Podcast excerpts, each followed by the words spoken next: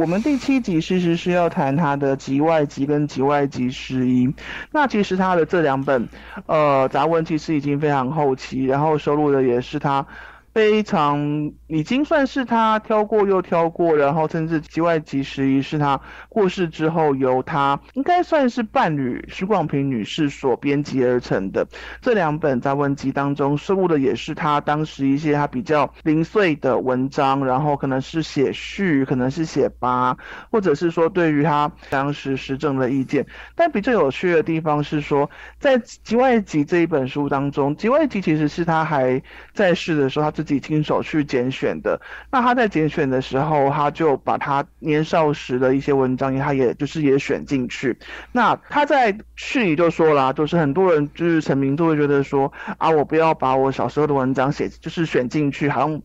不够成熟啊，很丢脸呐！我那个时候呃还不懂事啊，但是他会觉得说何必呢？就是我虽然年少时的文章可能不登大雅之堂，但是他很能够正视说，哎，年少时有年少时的胆量，年少时的，因为还没有。经历过那么多社会的磨练，所以还有一些比较有理想性的想法。他认为这些东西也是这一些比较纯粹的构成也是很珍贵的，所以他在就是集外集当中也选进他年少时的。我们现在看会觉得说哇，他小时候居然可以写出这些文章，譬如说他第一篇他就选进他小时候写用文言文写的斯巴达。这个是一个很有趣的概念，是说他从小他学的是传统文学，中国传统文学，然后但是他也。也接触到西方的一些想法跟西方的一些故事，那他在那个时候就已经可以用文言文去把去记录去重写他当时看到就是西方斯巴达的那个故事，然后也可以看出就是他在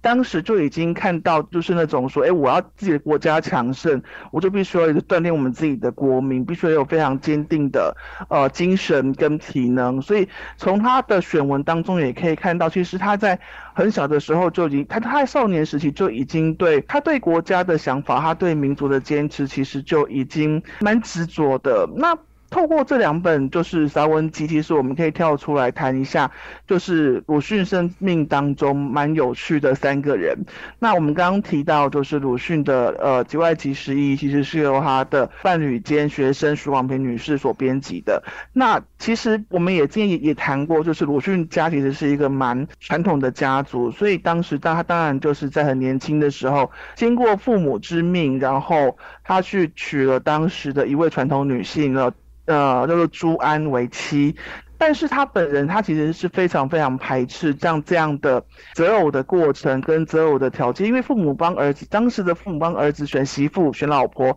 一定是觉得说啊，我要选一个乖一点的，可以帮他操持家务的。所以朱安这位女性跟鲁迅的呃很多做法跟想法，那些是是完全不一样。她是一个非常传统的女性，她不识字，在记录上是她很擅长缝纫与烹饪，甚至是说啊，其实鲁迅因为觉得择偶的过程跟对象都不是他理。理想中应该要这样做的过程，所以他其实他一辈子跟朱安没有多少接触，朱安反而是安于一个传统女性的呃想法思维，跟她一个传统好女人应该要做的事情，她就是侍奉婆婆终老。这样子，那徐广平是他在当老师的时候，就是接触教授过的其中一位学生。那当时他们后来因为一起从事社会运动，所以有更进一步的交易。然后徐广平女士也在他身故之后去，呃，帮他编纂的，就是他的一些。嗯，著作。那我们可以透过就是这两位女士的，就是一些特质看出来说，其实鲁迅他当时他对于嗯他想要的婚姻跟他想要的感情是什么样的形态。但是后来也有很多批评家认为说，他虽然做了，就是他虽然是在嗯引进西学，然后再把整个国家的思维做一个更新这一方面有很大的贡献，但终归在这两位女性的关系上，那还是。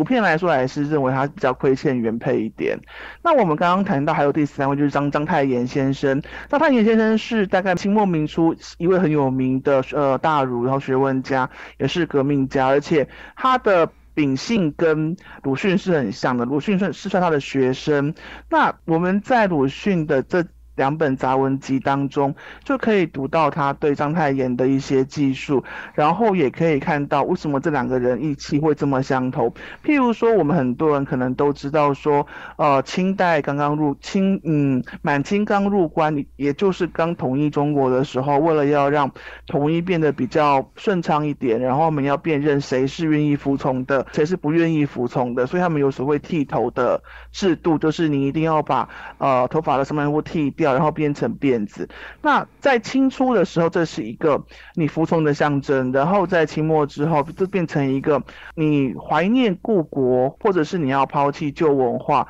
甚至是说被当成是一个落伍的象征。那章太炎的这个部分，他是在杂呃杂文记里面记述说，章太炎不只看到，我们通常讲说满清入关的时候，辫子是一个较威吓性的，就是你如果不愿意就是剃头，你不愿意呃绑辫子的话，当时的理发匠是有权把你的头砍下来，然后挂在一个就是他们会有一个长杆子上，所以当时留下很多照片的理发匠、剃头匠，就是身边会有个长杆子，就会是。就是象征说那个是拿用来挂不愿意服从的人的头颅。那章太炎在当时他就告诉鲁迅说，他观察到另外一个现象是说，因为章太炎已经是非常后期的，就是清末的清末的学者，那他也观察到说，到他的那个时代，剃头匠已经不是把你愿不愿意来我这里把头发剃掉，把辫子绑起来当做一个服从的象征。他除了威吓你之外，他也用怀柔的手段告诉你，你应该要这样做。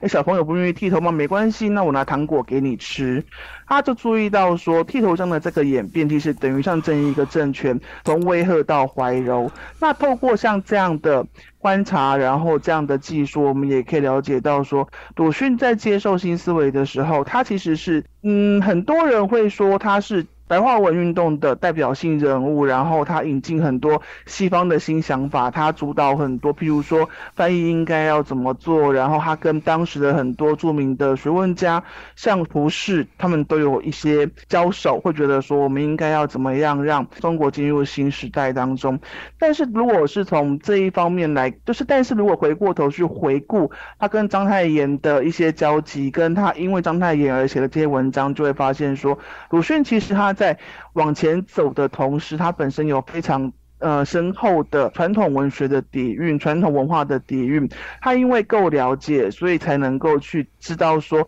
什么东西是其实是不适合现在这个时代，然后我们应该要扬弃它，然后引进什么样新的想法，然后变得更好。所以我是我是认为说，虽然这两本《集外集》跟《集外集》是已已经收录的，其实他自己也说是一些呃已经算是已经选了又选，然后剩下来可能比较。